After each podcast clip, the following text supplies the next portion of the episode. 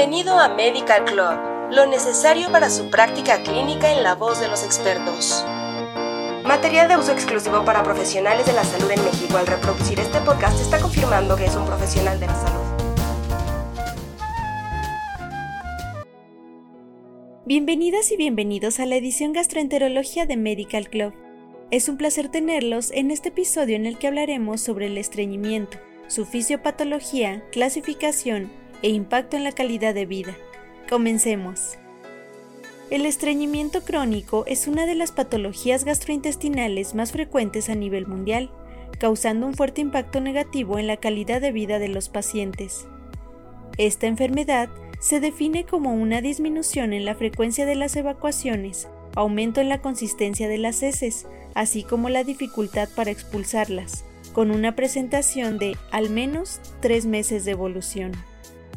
La prevalencia de este trastorno gastrointestinal puede variar de acuerdo con diversos factores, incluyendo la etnia del paciente, estilo de vida, dieta, uso de ciertos fármacos y factores genéticos. En México, varios estudios han demostrado que la prevalencia del estreñimiento crónico varía entre 2.4 y 22.3%. El estreñimiento crónico debe considerarse como una enfermedad compleja y multifactorial. Es importante recordar que el acto de la defecación involucra estructuras neuromusculares que deben coordinarse, además de que mantiene una influencia directa entre el contenido de agua y el volumen de las heces, la ingesta calórica, la microbiota intestinal y los trastornos psicológicos y conductuales. Dentro de su clasificación y tomando en cuenta su tiempo de presentación, el estreñimiento puede considerarse agudo cuando tiene una evolución menor a una semana y crónico cuando los síntomas persisten por más de cuatro semanas. Por otro lado, de acuerdo con su origen, el estreñimiento crónico puede ser primario o secundario. El estreñimiento primario es consecuencia de múltiples alteraciones fisiopatológicas, siendo las más importantes la alteración de la regulación colónica del movimiento de las heces, junto con la falta de coordinación del aparato neuromuscular anorrectal y la disfunción del eje cerebro-intestino. El estreñimiento secundario es causado frecuentemente por fármacos opioides o antiinflamatorios no esteroideos, trastornos neurológicos como la enfermedad de Parkinson, enfermedades metabólicas como la diabetes y el hipotiroidismo e incluso por problemas anatómicos, incluyendo enfermedades anorrectales y colónicas.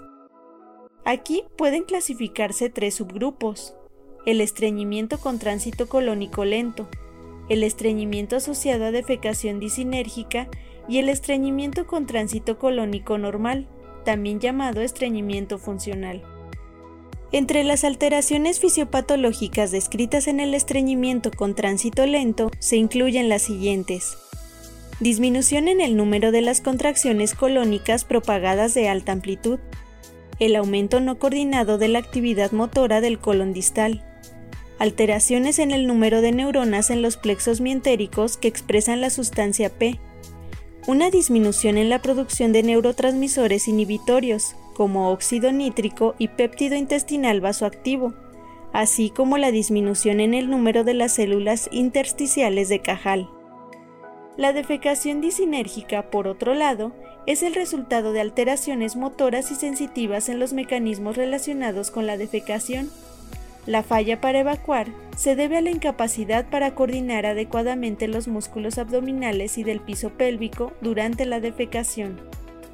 El estreñimiento funcional con tránsito normal se ha asociado con alteraciones de la sensibilidad rectal en los pacientes, o bien con variaciones en la percepción de la frecuencia y consistencia de las evacuaciones.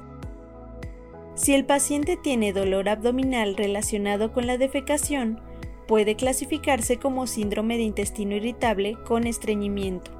Esta condición suele considerarse un trastorno diferente al estreñimiento funcional.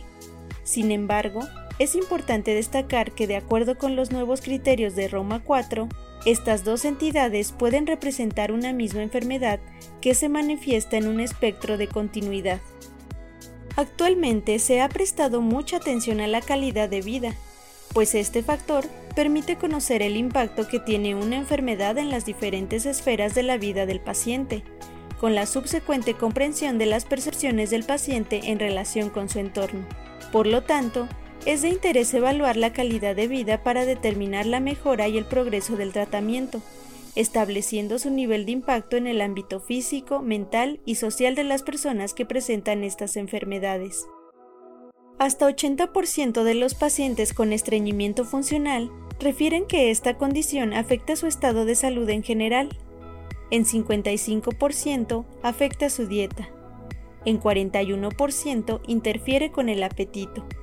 35% reporta alteraciones del sueño y hasta 32% ve afectado su desempeño laboral. En México, un estudio realizado por Ruiz López y Cosa Dame en pacientes con síndrome de intestino irritable con estreñimiento y estreñimiento funcional utilizó los cuestionarios de evaluación de calidad de vida asociada a estreñimiento, conocido por sus siglas en inglés como PAC-QOL, y la encuesta de salud SF36, demostrando que la calidad de vida de los pacientes mexicanos con síntomas de estreñimiento es menor, especialmente entre aquellos que presentan síndrome de intestino irritable con estreñimiento. En general, el estreñimiento tiene un impacto importante en la calidad de vida de quienes lo presentan, independientemente de su cultura o nacionalidad. También tiene un efecto predominante en diversas áreas de salud mental, en comparación con otras condiciones crónicas como la osteoartritis y la diabetes mellitus. Así concluimos este capítulo de la edición Gastroenterología de Medical Club. Los invitamos a escuchar el siguiente capítulo. Gracias por escucharnos. Los esperamos, colegas. Esto fue Medical Club